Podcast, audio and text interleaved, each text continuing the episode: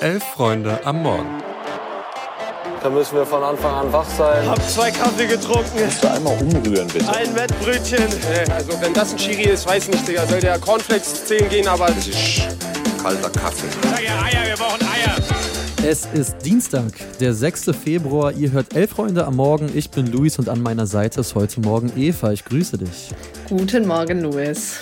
Wir sprechen über den DFB-Pokal, über das heutige Spiel zwischen Leverkusen und Stuttgart, über die dritte Liga und vor allen Dingen über Arminia Bielefeld und haben noch ein paar News, vor allem auch vom Afrika Cup dabei. Also viel Spaß.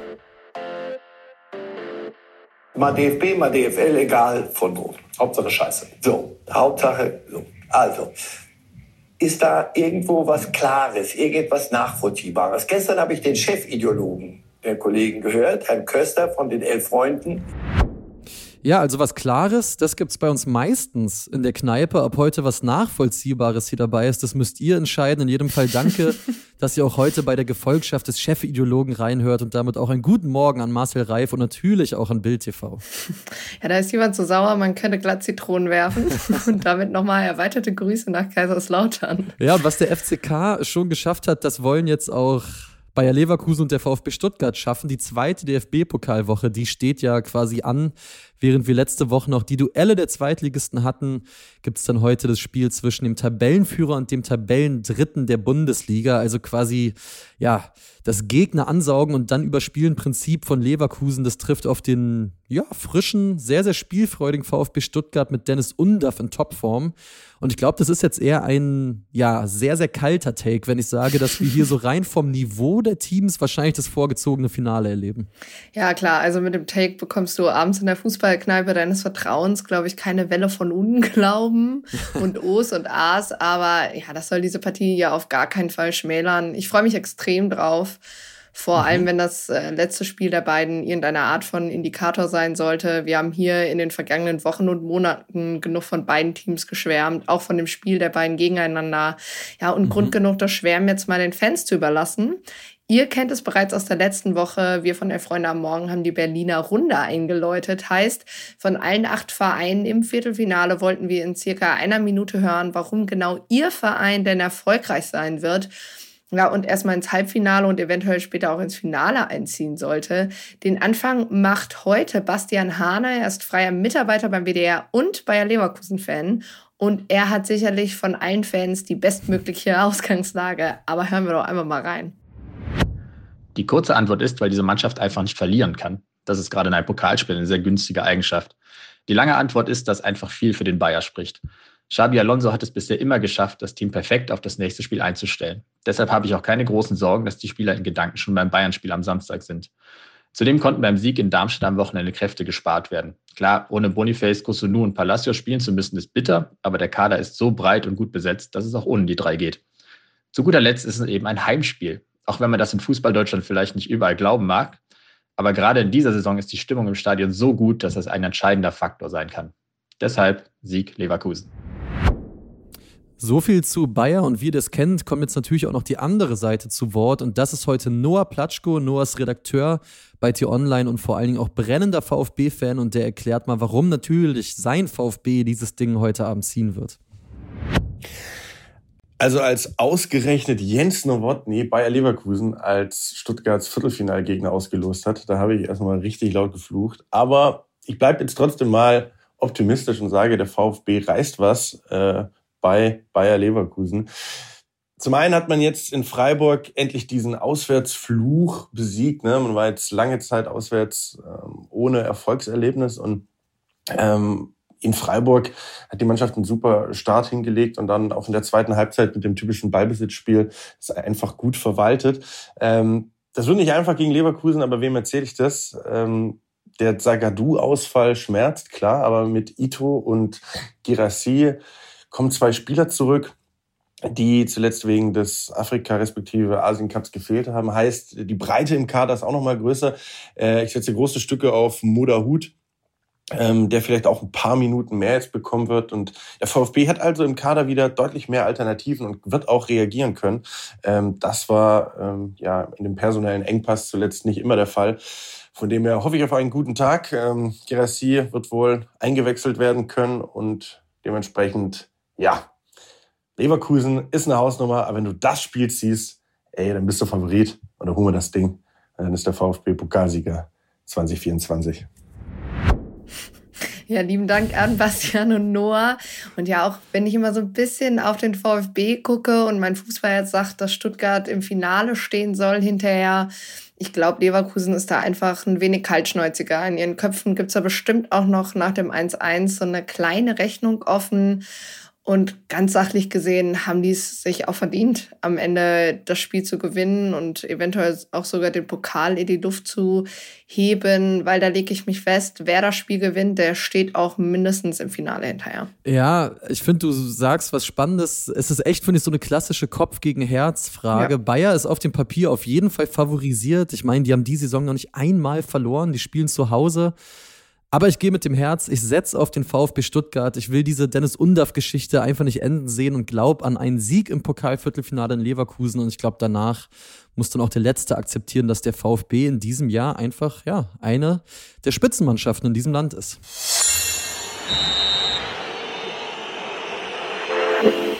Ja, von Spitzenmannschaft ähm, ist mein Verein ganz weit entfernt. Luis, du hast es gestern Morgen schon angedroht und anscheinend müssen wir und ihr da ehrlich gesagt jetzt auch durch.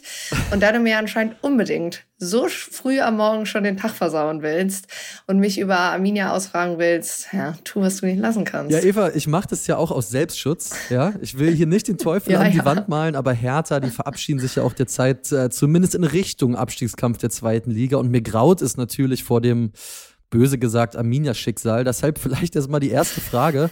Welche Fehler sollte Hertha BSC zum Beispiel denn dringend vermeiden, die ja, Arminia Bielefeld eventuell zuletzt gemacht hat? Boah, ist eine echt gute Frage. Ich glaube, ein paar Schalke-Fans wollen die Antwort darauf auch haben. Oh, Eigentlich ja, hätte ich ja. gesagt, nicht darauf vertrauen, dass die zweite Liga ein Selbstläufer wird.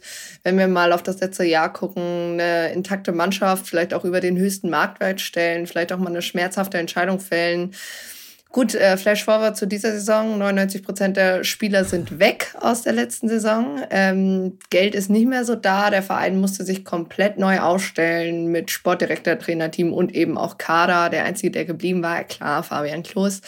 Ja, ja. und dass das Zeit braucht, bis sich das alles irgendwie zusammenfindet, das ist klar. Ich würde nicht mal sagen, dass die dritte Liga unterschätzt wurde. Also ich würde sogar sagen, dass man als das, was man nicht machen sollte und das, was man gemacht hat in der zweiten Liga, daraus hat man schon irgendwie gelernt. Ich glaube aber, das Problem war eben, dass der Beginn der Saison, darüber habe ich ja auch schon öfter gesprochen, der hat vielleicht so eine falsche Euphorie und vielleicht auch so ein falsches mhm. Selbstvertrauen mhm. entfacht. Es fehlt immer wieder die defensive Stabilität in der, ja, in weiten Spielen oder in vielen Spielen und eben auch die Durchschlagskraft in der Offensive.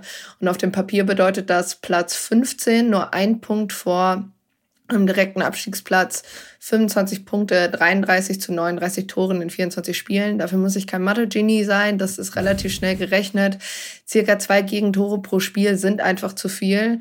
Ja, und elf Niederlagen, dagegen nur sechs Siege und davon bis jetzt keiner in der Rückrunde. Ja, und fünf Niederlagen gab es ja zuletzt sogar in Folge und jetzt wurde das Spiel in Freiburg ja fast schon als Endspiel für Kniat ausgerufen. Ist es, ist es wirklich immer nur der Trainer? Ja, ganz ehrlich, ich brauche keine Phrasen dreschen, dass der Trainer natürlich immer der Erste ist, der angezählt wird oder der gehen Jawohl. muss. Ich meine, so ist das Fußballgeschäft, das ist nichts Neues, das kennen wir alle.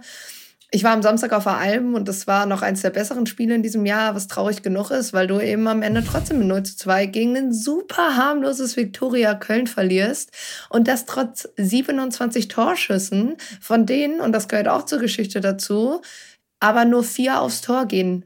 15 Ecken, die wirklich überhaupt nichts einbringen. Also die hätte ich auch schlagen können. Und also meine Fußballerfahrung beschränkt sich auf in einer sehr kleinen Küche mit meinem Vater Fußball spielen. Ja, du immerhin. und im Expected Goals Wert von 2,84 zu 0,61 kannst du dir halt nichts von kaufen. Mhm. Und ähnliches Bild gab es zumindest vom, vom Verlauf her auch gegen Ulm. Da macht Ulm auch das 1-0. Und dann ist man immer so ein bisschen dran am Ausgleich und am Ende ja, aber wieder defensiv zu unaufmerksam und das verlierst du auch mit 0 zu 2. Ja, und fünf Spiele nicht nur verloren, sondern in fünf Spielen nur ein einziges Tor und das war ein Elfer gegen Münster. Ja, und wie gesagt, meine Theorie ist, diese Mannschaft ist enorm verunsichert. Einige Spiele sind, sind aber auch nur wegen Knie nach Bielefeld gewechselt. Das hat Sam Schreck zum Beispiel mal gesagt, weil er halt zum Beispiel fand, dass man unter ähm, Kniat in Ferl den besten Fußball in der dritten Liga gezeigt hat. Mhm. Ja, und man hat sich eben auch wohl mit Mannschaftsrat und Führungsspielern ganz klar für Kniat ausgesprochen. Also da spielt keine Mannschaft gegen den Trainer. Mhm. Das große Problem an Kniat ist vor allem in der Außenwirkung, er ist an den Durchhalteparolen angelangt. Und das ist mhm. etwas, was Arminia-Fans nach Kramer, Scherning und Koschinat, das mussten wir wirklich Genüge hören in den letzten Jahren. Und ja, ich glaube, nicht nur bei Kniat, aber auch bei Teilen des Kaders, äh, ja, da müssen ein paar Dinge sortiert werden. Okay, ich bin gespannt, welche das sind. Ja, erstens vor der Saison, ja, wurde ein Neustart ausgerufen, aber es wurde eben nicht bei Null begonnen, im Sinne von, ja, wir sind nicht in der dritten Liga, das wird jetzt ein Selbstläufer. Es heißt eben nicht, du kannst eine Abwärtsspirale einfach mit positiven Gedanken stoppen. Das geht nur mit mhm. Leistungen und da ist erstmal komplett egal, wie schön oder nicht schön der Fußball ist. Erstmal muss man eine Basis schaffen und ich hatte, habe ein bisschen das Gefühl, dass man Sprung zu weit gegangen. Und Kniat hat bisher, und das bei allem Respekt vor der Arbeit in Ferl und auch in der Jugend vom SC Paderborn, noch nicht bei einem Verein mit der Historie und ja irgendwie auch nach außen vielleicht auch mit der Schlagkraft gearbeitet wie Arminia mhm. Bielefeld. Ich will uns auch nicht größer machen, als wir sind, aber da sitzt einfach einiges an Erwartungen hinter, mhm. eben auch nach den letzten Jahren, nach zwei Jahren Bundesliga und ja, auch wenn man nochmal zurückguckt auf 1920, mit einem der souveränsten Zweitliga-Aufstiege der letzten zehn Jahre. Und die Fans sind nicht dumm, die wissen, dass das alles kein Freifahrtschein ist. Ich meine, wir gucken zurück auf Kaiserslautern 1860 und Co. Mhm. Aber sie werden inzwischen halt auch schneller unruhig. Wie sieht es denn aus derzeit bei den Fans? Gibt es schon oder droht ein Stimmungsboykott? Wird die Mannschaft nur unterstützt? Wie ist da wie ist es ums Fanherz bestellt? Ja, auch das ist eine sehr gute Frage. Das ist auch ein bisschen zweigeteilt. Am Samstag waren wieder über 15.000 Menschen im Stadion. Auf der Nordtribüne mhm. hing ein großes Banner mit, es geht nur zusammen, wir auf den Rängen, ihr auf dem Platz. Ja, es wurde eigentlich auch bis zum 2-0 durchgehend supportet, auf jeden Fall von der organisierten Fanszene. Gleichzeitig kamen eben aber auch spätestens mit dem 2-0 Kniat rausrufe, Pfiffe und wir haben die Schnauze vollrufe. Und da muss ich ehrlich sagen, auch wenn ich mich da vielleicht auch ein bisschen mit unbeliebt mache bei an manchen Arminia-Fans, ich uh. glaube nicht, dass das der richtige Weg ist. Ich glaube, das ist genau falsch. Die Mannschaft ist verunsichert. Ich weiß nicht, welcher Trainer da auch wieder in den Köpfen von manchen Leuten rumschwirrt ja, weiß ich nicht, um es vorwegzunehmen, ich bleibe dabei. Es war auch damit die richtige Entscheidung, Uwe Koschener zu entlassen. Mhm. Ich weiß nicht, ob da, also ich meine, wenn ich noch einmal irgendwo einen Sharepick von Peter Neururer sehe, dann gehe ich, glaube ich, auch an die Decke. Oder von Ernst Mittendorf, bei aller Liebe. Ja, und da jetzt schon so drauf zu halten und rumzupöbeln, ja, ich weiß, es, der, es kommt jetzt der 25. Spieltag, aber ich glaube nicht, dass das was bringt. Ich verstehe die Verzweiflung, aber ich glaube eben auch, es geht nur zusammen ja, und gleichzeitig muss eben ganz schnell was passieren. Freiburg am Samstag ist ein Endspiel und ich wünsche ehrlich gesagt allen Beteiligten einen Ausschwung und den Klassenerhalt, weil Luis, mhm. ich muss jetzt am Ende dieses Monologs noch mal ein bisschen emotional werden. Ich lache hier immer ein bisschen drüber und ne, immer leichtes Zwinkern, aber ich habe auch langsam echt keine Kraft mehr, diese Scheiße durchzumachen, auch wenn es nur Fußball ist. Ich glaube, etliche Menschen da draußen und ich verstehen, was du meinst und ich wünsche niemandem was Schlechtes, aber vielleicht hilft ja im Worst Case das Abstiegsjahr, dass ein Mitbewerber keine Lizenz kriegt. Ich meine, der SC Paderborn darf sich bis heute bei 1860 München bedanken, aber wir springen mal weiter von der dritten Liga zur WM.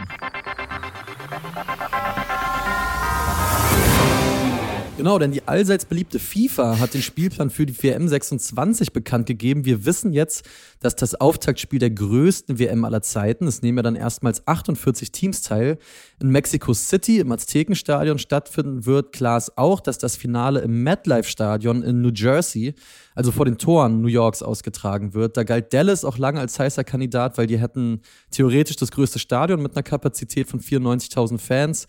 Gut, in New York passen immer auch knapp äh, 83.000 Leute rein, das passt schon.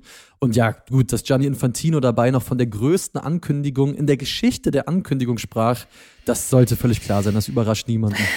Ja, und dabei hat äh, Taylor Swift auch gestern erst ihr neues Album verkündet. ich weiß aber ehrlich gesagt auch nicht, was schlimmer war. Infantinos dann doch etwas zu lässiges Outfit bei der Verkündung. Oder dass unter anderem die Tagesschau einen Sharepick mit so Werbung für Zeugen Jehovas geteilt hat. Okay.